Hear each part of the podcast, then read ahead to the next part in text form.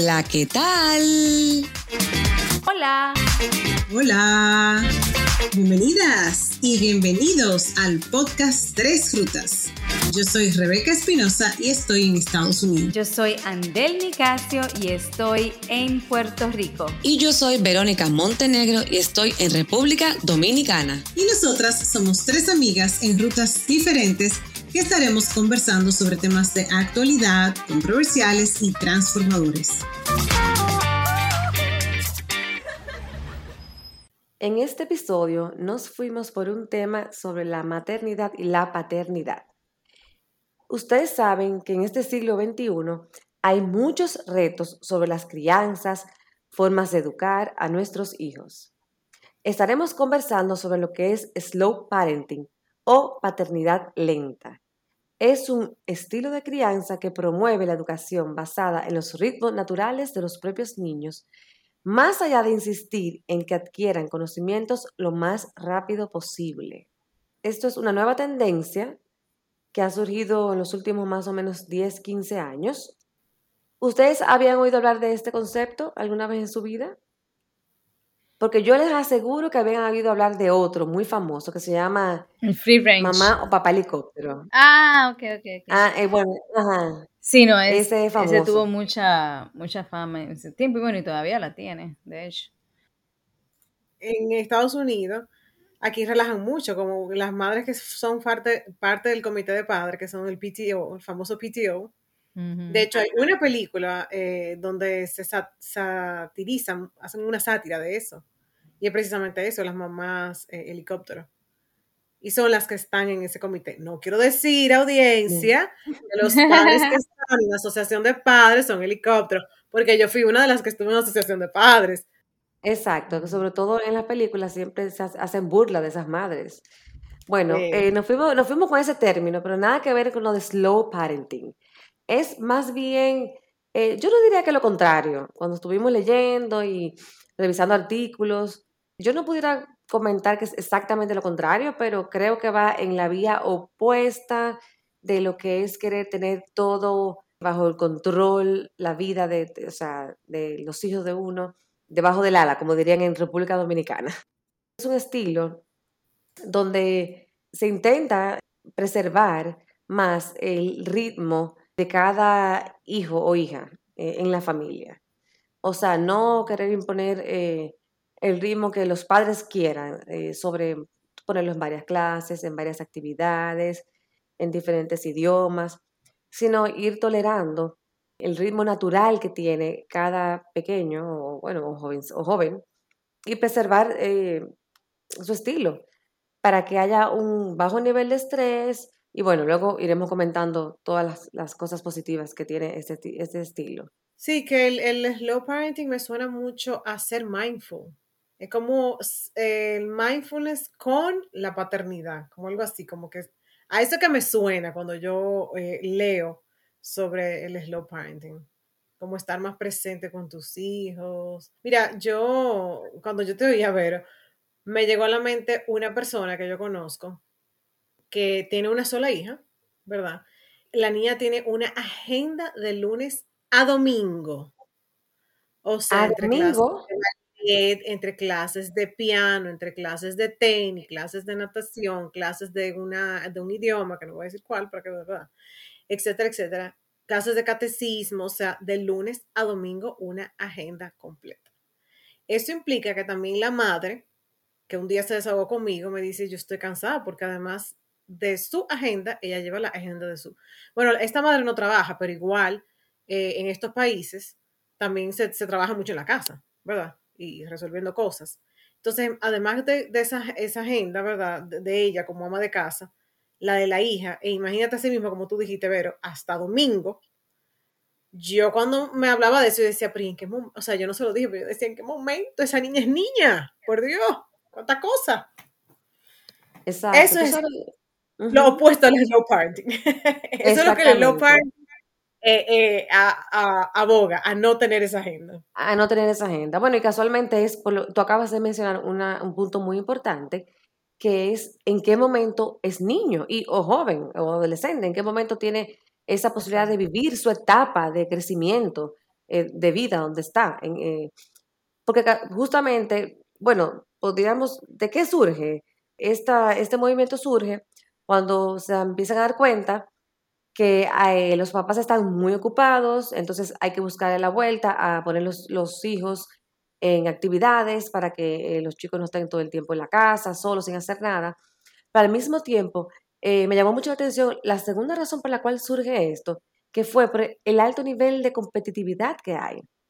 Y yo me preguntaba, chicas, en ese, en ese momento, yo como madre que ya he pasado por una etapa desde que eran chiquitos, que los chicos míos han estado en diferentes actividades, diferentes estilos de actividad, donde unas son mucho más competitivas que otras, yo me preguntaba, uno, es, es cierto hasta qué punto uno está preparado como, como madre o como profesor, porque también eso puede surgir como cuando tú eres maestro, a, a tú no querer que tú, lo que tú estás educando, no esté quizás competitivamente apto.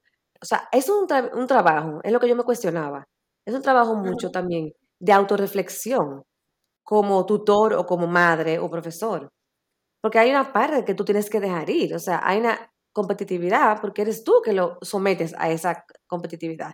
Eres tú que quieres que los chicos estén ahí en diferentes actividades. O sea, como padre, como madre, tú quieres, porque obviamente, ¿qué es lo que pasa? En el mercado que hay, hay mucha competencia, hay muchos chicos, hay muchos chicos que ya manejan tres idiomas, eh, ahora está de moda que tienes que saber chino, o sea, no solamente, o mandarín, eh, no solamente inglés, español y francés, o sea, también tienes que saber mandarín. yo, yo decía, la verdad que cada día se hace mucho más complejo el hecho de tu poder, o sea, Señores, eh, let's go back to basics, o sea, vámonos a lo básico. Al final, todas las teorías que va de la mano con lo que tú decías, Rebeca, van con la parte del mindful, el, aquí y el ahora, o sea, lo básico. Uno mismo es que está promoviendo hasta cierto punto como padre la competitividad, pero ¿por qué tú la promueves? Bueno, porque tú ves que hay un 70-80% de la clase que está en eso, entonces si tú sacas a tu hijo para la calle, ya cuando vayan a terminar el periodo en el que están bajo tu crianza, quizás tú te cuestionas, bueno, van a tener pocas destrezas, pocas habilidades, eh, no le di lo suficiente oportunidad, quedé corta dándole oportunidades, o sea, eso tú te pones a comparar, o sea, es, es, una cosa como que no e, es, no termina. Claro, tú lo has dicho, eso, eso que te acabo de decir es lo que los padres quieren o lo que los hijos quieren.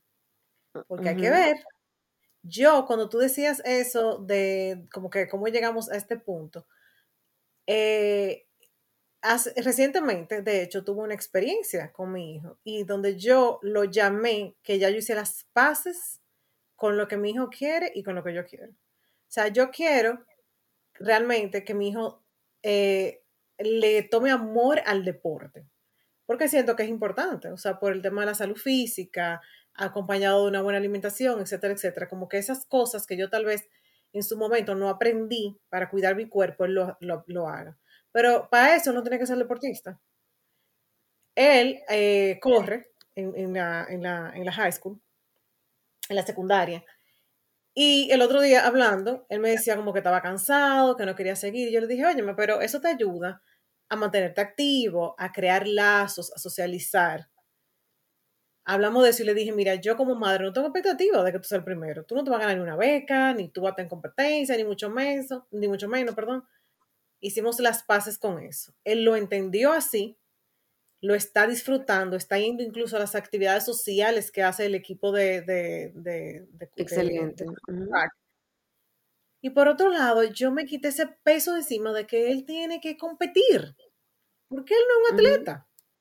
O sea, yo definitivamente conozco a mi hijo, conozco sus habilidades, y no obviamente de que, que echándolo de que por menos, ni mucho menos, para que la gente no se confunda, pero uno conoce, o sea, mi hijo tiene otras habilidades que son más hacia la parte práctica, matemática, eh, eh, eh, de, digamos, esto como, como de procesamiento lógico matemático, eso mismo. Que precisamente los lo atletas. Oye, me dice la pase con eso. Pero excelente, es, esa es la idea. Mira, la lección que tú intentaste darle, la, la, lo lograste, o sea, es como tú dices también, tú misma te quitaste un peso de encima. Tú sabes que yo, yo tengo dos hijos y, la verdad que puedo, puedo decir que he vivido ambas experiencias. Tengo uno que es, que es sumamente competitivo a nivel deportivo, sumamente competitivo. Y te puedo decir también que yo lo disfruto, o sea, yo disfruto ese alto nivel de competitividad.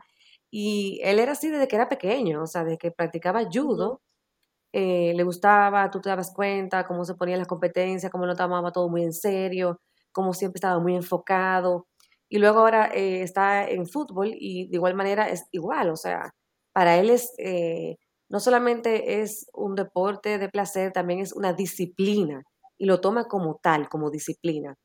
lo que pasa es que como la ama, ama el fútbol, es una disciplina y es una pasión, se tiene una buena mezcla.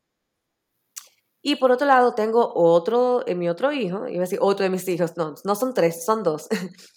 mi otro hijo, que, que también practica eh, fútbol. Eh, sin embargo, él es, es un deporte, como tú decías, como el hijo tuyo, Rebe. O sea, es un deporte, le gusta el deporte, pero él mismo a veces, yo me di cuenta en varias conversaciones que tuve con él, que él mismo se ponía una presión de que tenía que ser mejor, de que yo le decía, nada que ver, o sea, tú no tienes que hacer la carrera de path, la ruta que está tomando tu hermano, o sea, cada uno tiene su ruta diferente. Y él por eso ahora está en el gimnasio, disfruta muchísimo el gimnasio, también sigue en fútbol, pero no bajo la mira de que voy a, tengo que hacer, eh, tengo que llegar a ser un, mejor futbolista y que me van a elegir y que voy a participar en otras sesiones más especializadas, sino sencillamente como deporte. Y la verdad que es verdad, como me gustó mucho la parte que tú decías de hacer las paces, uno como madre, eh, yo creo que ellos lo sienten eso también. Y, y uno se puede transmitir. Sí. Tú sabes que ya hablando un poquito, estoy de acuerdo contigo, pero un poco más al, ámbito de mi experiencia en, el ámbito educativo. Porque cuando leía del slow parenting, precisamente tenía que ver eso, como, como hacer esa parada a tanta prisa que nosotros llevamos con toda la agenda de los niños, que si hay mucho cumpleaños, que si está el deporte, que la clase de matemática, que la tutoría, que no sé qué, o sea, todo eso, lo que dice, espérate, hay que hacer un par y ahí, de ahí viene la palabra, el, slow ese que, que, que, está en, en el término, para, digamos, no continuar con esa prisa. Y lo que quería decir era que en el ámbito educativo lo he visto mucho, porque llegué a conversar con estudiantes míos de apenas 12 y 13 años que se acostaban a las 10, 11 y 12 de la noche, señores, porque llegaban tardísimo, ya sea de un partido, de una tutoría, de no sé qué, y yo decía, pero es que esto es hasta físicamente, y quiero ir ya a la doctora que está muy callada ahora, físicamente, a nivel de, de la neurona, del cerebro, todo eso, eso tiene que hacer daño, señores, los niños se supone que tienen que dormir determinada cantidad de, horas para poder tener un funcionamiento óptimo. Y yo decía, o sea, ¿hasta qué punto esto es competencia de los papás, esto es exigencia, ¿qué es eso? O sea, no sé. Sí, no, no. Yo, yo me estoy disfrutando la conversación de ustedes. Pero mira, me llamó mucho la atención los ejemplos que estaban dando en el sentido de que venían de, de la perspectiva de conocer las virtudes de los niños y las niñas y los adolescentes, pero más bien en el sentido de, eh, no necesariamente minimizarlo, pero no de, muchas veces la persona es, es conozco esta virtud, pero quiero maximizarla. En los ejemplos que ustedes estaban dando es como yo sé la virtud, pero sé también el límite de esa virtud y no tengo que, que, que malograr la experiencia ni, ni, forzar la experiencia, a menos de que venga del niño. Eso hasta cierto punto es un uso de ese slow parenting. Porque slow parenting en español también, eh, uno de los términos que utilizan es a fuego lento, que me gustó eso.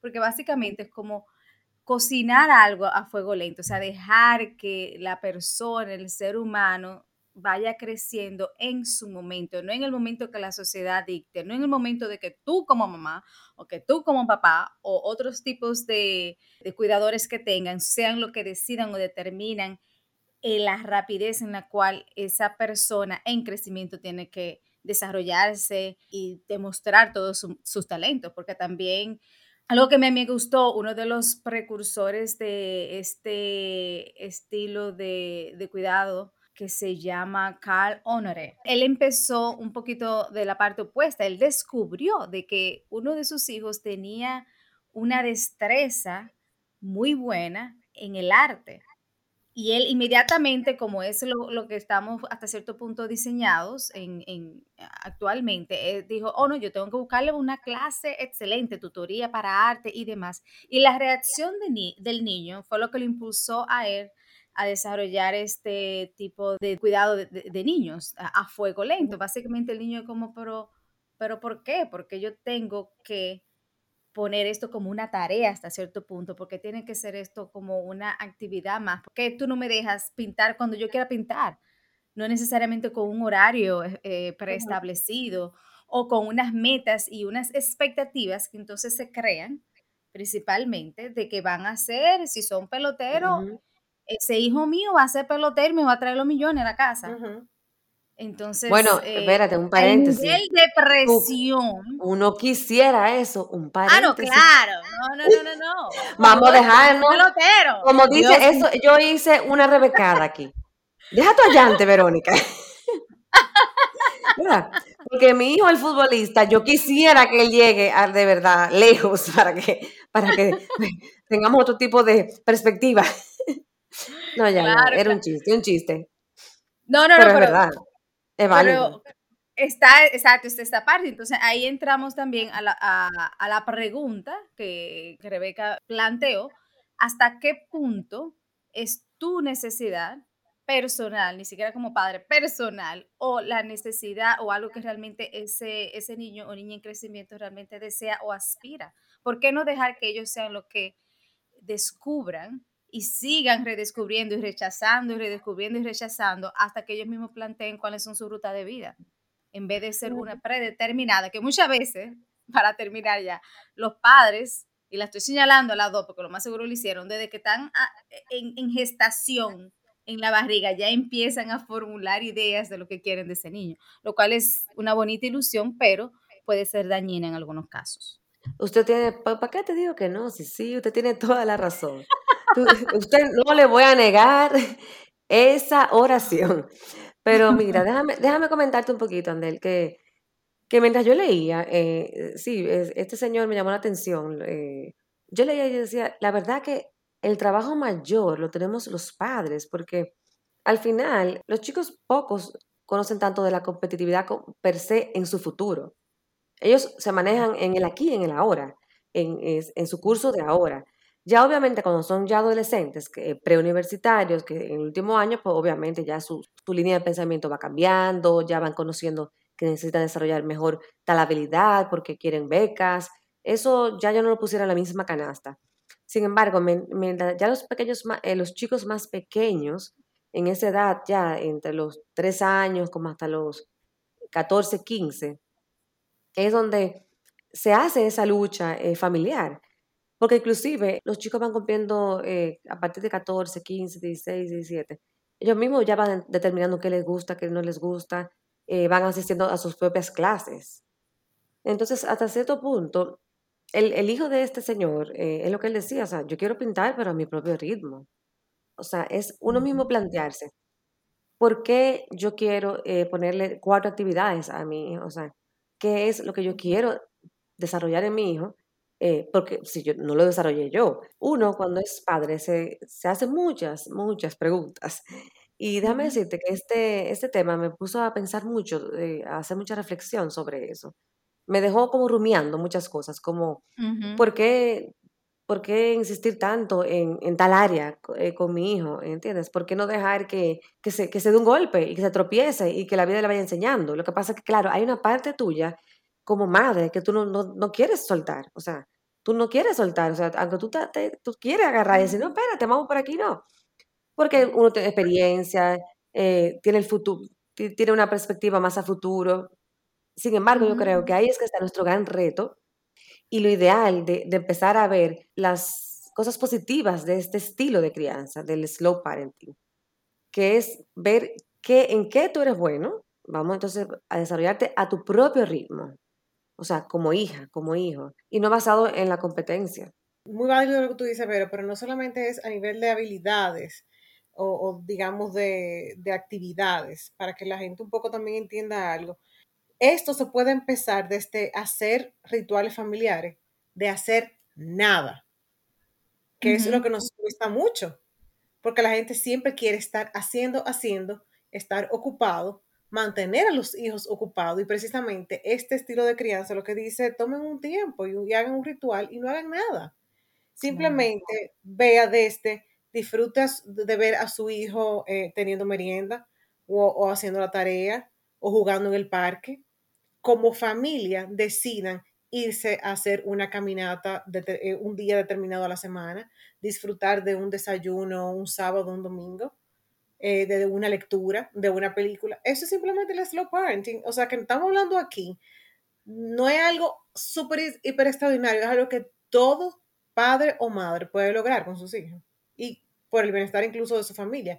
Y me gustó ahorita algo que, que Ander decía y, mencionó, mencionó la palabra cuidado, porque esto es una forma de cuidarte tú como padre y madre y cuidar a tus hijos también. Entonces, buscar ese momento donde usted no haga nada. Incluso decía en alguno de los ejemplos, es simplemente relajarse. La idea es, estamos todos sobre el mismo techo y que cada quien haga algo que le guste. Eh, tú sabes que, eh, Rebeca, hay, algo de, que tú comentas también que es muy importante. ¿Qué pasa? También estamos, estamos conversando sobre el paradigma de que generalmente ambos padres están trabajando, ya sea, o, ah, fuera de la casa, y si, si está presente la, mamá o el papá que está en la casa, generalmente son personas que están bajadas trabajando, o sea, cocinando, limpiando. Eh, hay una parte importante que es también, si no hay mucho tiempo, porque muchas veces eso pasa también, que por qué se llenan de actividades los chicos y porque los, papás están ambos muy ocupados. Entonces, además de, que, tú decías eh, no hacer nada, en el momento que estén juntos la familia, hacer lo que dice, lo que todos sabemos, que tener un tiempo de calidad. O sea, tenemos poco tiempo, pero vamos a, que sea de calidad. Y, obviamente así vamos a, estar ayudando a reforzar ese vínculo eh, con la familia.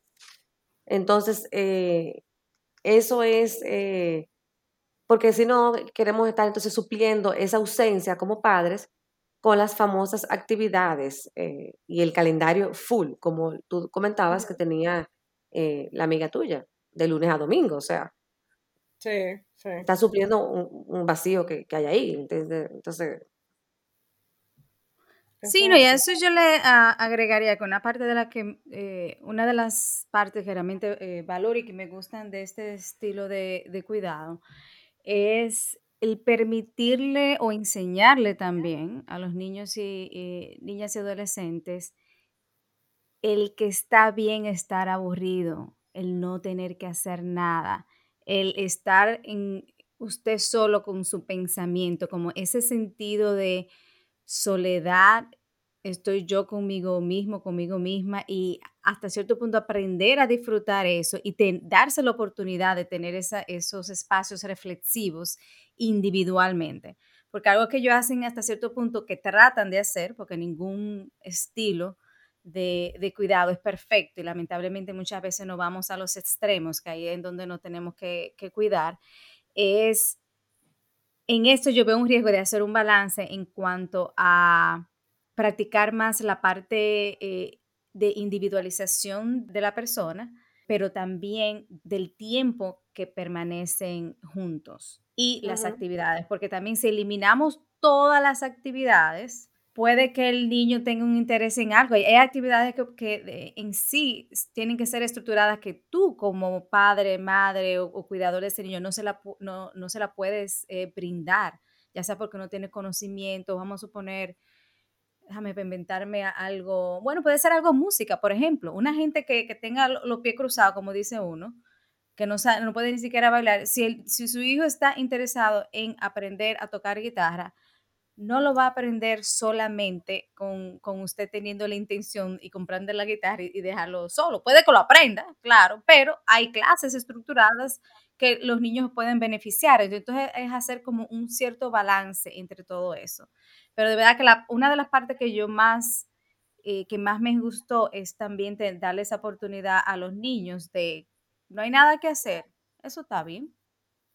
No hay que tener una televisión prendida, no hay que tener el, eh, estar con el videojuego todo el tiempo, no hay que tener amiguitos llamándome o likes todo el tiempo, porque si puse una foto y estoy esperando que no me pusieron likes, o sea, todo, es, toda esa presión social, eh, eliminarla hasta cierto punto o trabajarla mejor. Claro. Pero tú sabes, del caso que tú dices, por ejemplo, el ejemplo que pusiste de la, de la música, de la, de la guitarra, es precisamente eso, es precisamente darle el espacio al, al niño o la niña a que explore eso, pero a su ritmo. Sí, pero nunca va a aprender. ¿Eh? Nunca va a aprender bien. ¿Cómo así? Porque ahí es donde se, van eh, como al nivel eh, extremo de Extremo, extremo, sí.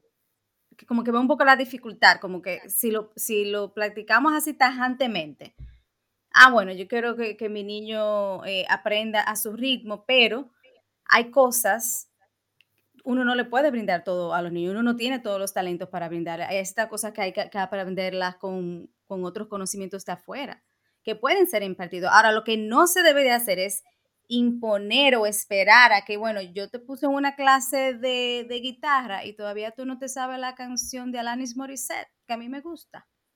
Eh, tenemos Christmas que viene ahí en dos meses. Todavía tú no te, te has aprendido a tocar una cancioncita de Navidad porque vamos a tener gente visitándonos en Navidad y estamos esperando el show de que tú vas a tocar. Entonces es, ok, eso es lo que tú quieres. Bueno, aquí está una clase. Si dura un año, dura cinco años, siete años, por, bueno, ya es otra cosa. Pero están las ah, herramientas disponibles para poder estimular ese crecimiento en una área específica. Pero que precisamente eso es lo que yo me refería con el tema de su ritmo, porque tampoco es que obviamente vamos a durar y, vamos a tener la expectativa de que el niño eh, dure un año en aprenderse una nota. Claro que no. Obviamente no, no, se supone que esa sería la meta, pero cuando yo digo su ritmo es porque muchas veces en el, en el ejemplo que poníamos al inicio del episodio, donde se veía lo que, y, y hablábamos de competitividad y todo eso, se ve como una carrera. Y precisamente el slow parenting no ve esto como una carrera, ve esto como que sí, los niños tienen que desarrollar sus habilidades, pero a su ritmo. O sea, no lo vamos a limitar y no lo vamos a poner y que, que, que lo haga cuando en 10 años. No, esa no es la idea pero es darle el espacio a que lo haga cuando pueda. Y creo que tú también ahorita lo decías, eso mismo, de, de, de, de, que si el niño, por ejemplo, llega a determinada hora y dice, bueno, yo quiero coger mi práctica de guitarra hoy, y hoy quiero ensayar dos horas, mañana tres, y mañana nada más quiero media hora, porque se ve que... Que sea flexible. sí, exactamente, eso, tú sabes. Sí, sí, sí. No, a lo que yo me refiero es que quizá no, me, no, no le expliqué bien. Es la expectativa o esta idea de que vamos a remover todas las actividades en el slow parenting, que solamente van a ser las mínimas, que es, por ejemplo, ir a la escuela, porque en muchos sitios inclusive es mandatorio, y que no va a haber ninguna actividad extracurriculares. Y ahí es donde yo entiendo que debe de haber un balance, porque hay muchas disciplinas o áreas de las cuales el niño no puede necesariamente aprender en la casa porque no están los recursos, el conocimiento, etcétera, etcétera. Entonces, tener esa flexibilidad. Sin presión, sin estrés y con dándole la libertad también de que si no, si pierde el interés y no quiere seguir más, pues está bien. O sea, claro, claro que los niños tenemos, eh, y, yo diría que parte fundamental de esto es padres e incluso también el, centro eh, educativo donde estén esos, esos chicos, desarrollar esas habilidades y entonces explorarlas en el ritmo que esos niños tengan. Porque te voy a decir una cosa, volviendo al, al, tema de la niña de mi amiga, la niña puede que tenga habilidades para el piano, puede que sí, puede que de pronto no la tenga para el ballet o no la tenga para otra cosa, sin embargo está en cinco o seis actividades, ¿tú entiendes? Y puede que, y puede que incluso esa misma niña solamente se sienta bien en una sola, tú sabes. Entonces, ese es el punto. Eh, sí. Claro. Totalmente. Lo que quiere decir más este concepto es por eso, por eso el término slow, es como bajar esa rapidez eh, en ese ritmo cotidiano.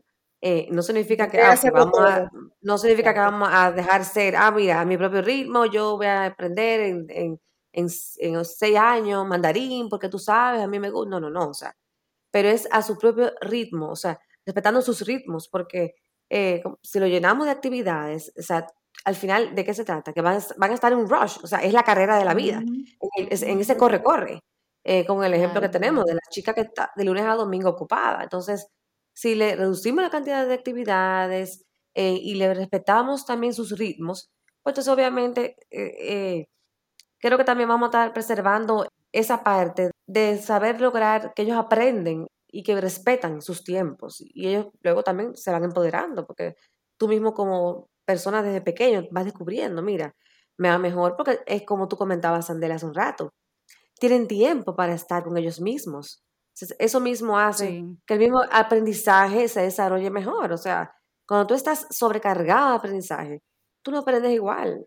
Otro aspecto que, a mí me, llamó la atención y, que también creo que, es muy positivo, es que también resalta tener más tiempo. Ustedes lo, lo han mencionado, pero simplemente lo quiero resaltar, de que es una de, de las funciones específicas de pasar más tiempo pero también sin estructura con los niños, que los niños sean y los adolescentes sean que hasta cierto punto guíen esa estructura de compartir, de qué ellos quieren hacer, de qué van a hacer, y dejarlos eh, que exploren y practiquen eh, situaciones, por ejemplo, no todos los problemas hay que resolverlos, inclusive, por poner algo bien sencillo, una puerta, está tratando de abrirla, pero no puede y le busca la manera y es como, ok, tú le haces preguntas, pero tú no tienes que ir a abrir la puerta, por muy sencillo que sea darle la oportunidad de que esa persona en crecimiento practique, comete errores y qué más valioso que ver principalmente la cara de, la persona que cuando, de cuando logra resolver una situación por sí mismo y también la satisfacción personal, ahí diría yo, entonces, de los cuidadores en el sentido de ver, conchale, esta persona realmente puede bregar con ciertas situaciones independientemente con mínima ayuda de mi parte. Sí, así, así es. ¿Sabes que Ver ahorita decía que vamos a hablar un poco de los beneficios que esto trae a, las familias. Y resulta que yo hace unos años empecé lo que es a practicar un poco más el mindfulness y a meditar. Entonces yo el otro día le digo al hijo mío, ven, vamos a meditar juntos, que no sé qué. Y nos pusimos a meditar. Señores, cuando terminó la meditación, yo miro para el lado, pues se durmió. Durmiendo. Excelente. vamos, Eso está buenísimo. y me llega a la mente, porque precisamente una de las cosas de, del slow parenting, que también está muy vinculado al mindfulness, es para eso mismo, para reducir el estrés. El estrés en general, tanto de los padres como de, de los hijos. Sí, sí, sí, sí, sí. Sí, tener una, practicar una vida más conectada con, uno mismo, a su propio paso. Me gusta mucho eh, la parte de desconectarse más de los medios sociales, pero también de la comercialización, de todo el bombardeo de información que se recibe, por ejemplo, con, en la televisión y demás. Esa parte también me gusta mucho porque también libera espacio para compartir con la familia, libera espacio para que esa persona en crecimiento pues entonces explore y conozca otras virtudes de ellos mismos eh, y no necesariamente sigamos eh, indoctrinados con lo que la sociedad quiere y principalmente con la, compradera de artículos o de, del qué dirán, qué tengo que, qué ropa tengo que ponerme, etcétera, etcétera. Sí, de la misma manera que tú dices, eso, eso yo eh, vendría siendo como que ayuda a crear conexiones entre ellos, entre los miembros de la familia, porque a la vez que tú te desconectas de todo eso, obviamente, hay más tiempo para conversaciones, hay más tiempo para hacer esos check-ins, tú sabes, de, cómo está cada quien en la, en la, familia. O sea, que ayuda a esa conexión más cercana. Y yo diría a la felicidad, porque gente que está más presente, menos estresada, más conectada, pues te pudiéramos decir que abre una tendencia hacia ser más feliz. Claro, y satisfacción en general. ¿ya? Sí, eh, sabes, otra de las cosas que mencionaban de los beneficios es que al estar desacelerando el ritmo de los chicos, eh, en vez de obligarlos a que ellos sigan el ritmo de los papás, esto va a evitar que, sea, que haya algunos tipos de comportamientos hiperactivos. Por eso también eh, surge el, término, el término de slow. Entonces eso también es algo muy positivo ahora, porque tenemos eh, muchos chicos que por la gran eh, bombardeo de, tanta información y de tantos estímulos, se ponen bastante activos e hiperactivos. Esos son otros de los beneficios que tiene ese tipo de, de crianza. Y yo diría también que eh, se ha demostrado que el, el, slow parenting ayuda a mantener mayor productividad. Porque cuando tú tienes reguladas las actividades que realmente te gustan y le dedicas el tiempo necesario, pues obviamente eres más productivo. A que si tienes una agenda cargadísima de muchas actividades donde no te da tiempo a hacer nada y estás en una, en, viviendo en prisa. No, y a largo plazo, o sea, no, no desconozco honestamente algún estudio, y, principalmente con, un término tan, tan nuevo, pero a largo plazo se puede estimar también de que puede promover eh, definitivamente mayor independencia, o sea, que vamos a tener adultos idealmente más responsables, más independientes, con hasta cierto punto quizás con mayor resiliencia porque al transcurso de, de, su crecimiento han podido explorar diferentes cosas y han sin, tener miedo de que si funcionó o no funcionó, porque ese tipo de, estilo de cuidado es bien, facilita de hecho ese tipo de, experiencia y que los niños practiquen dentro de hasta cierto punto un, espacio protectivo que está dentro del contexto ah, familiar. Y no hay una de las cosas... Eh, mejores que puede tener eh, un ser humano que lo puede impulsar en, su carrera profesional y personal es la parte de tener eh, autoconfianza. Y básicamente de eso se trata, de crear seres humanos cada vez más confiados de sus propias capacidades o virtudes, pero también de que se sientan cómodos con sus limitaciones que como decía Rebeca, hacer paz desde pequeños con cosas que bueno, no, hay, no, hay, que ser héroe en, toda la, eh, con todos los powers, sino que tenemos, reconocemos algunos y otros están en proceso de crecimiento. Claro, exacto. Ustedes me conocen y saben que a mí me encanta Odín Duperón. Y Odín Duperón dice en una de sus magníficas conferencias que a mí me encantan, porque hay que ser número uno. Vayan, pártanse la madre el número uno, que si yo quiero ser número dos, número cuatro, lo que sea, voy hacia aquí. Vayan a partirse la madre. Y yo, la verdad, que pienso así, señores, no tenemos que ser número uno en todo. Sí buscar algo en lo que somos buenos, no digo que no, pero caramba, no somos buenos en todo, señor. Ya, yo quisiera eh, comentar algo eh, que me parece que Andel lo mencionó hace un momentito, pero ya para ir puntualizando y ir cerrando con el tema, sí exhortarles a todos que uno de los grandes beneficios que tiene este estilo de crianza es que le vamos a permitir que aprendan a pensar por sí mismos, porque si no hay prisas, le damos espacio para que se planteen el porqué de las cosas. Y yo entiendo que eso es algo muy importante, que desde pequeños se le enseñe esa capacidad de reflexión a los chicos, a los niños. Entonces, cuando hay espacio para eso, pues entonces creo que vamos a tener eh, seres humanos, como decían Del y Rebeca, mucho más resilientes, contentos, eh, y en paz consigo mismos. Sí, y yo quiero también decir que aquellas personas que tal vez se están cuestionando si es muy tarde para aplicar este estilo de crianza, pues fíjense que no, nunca es muy tarde.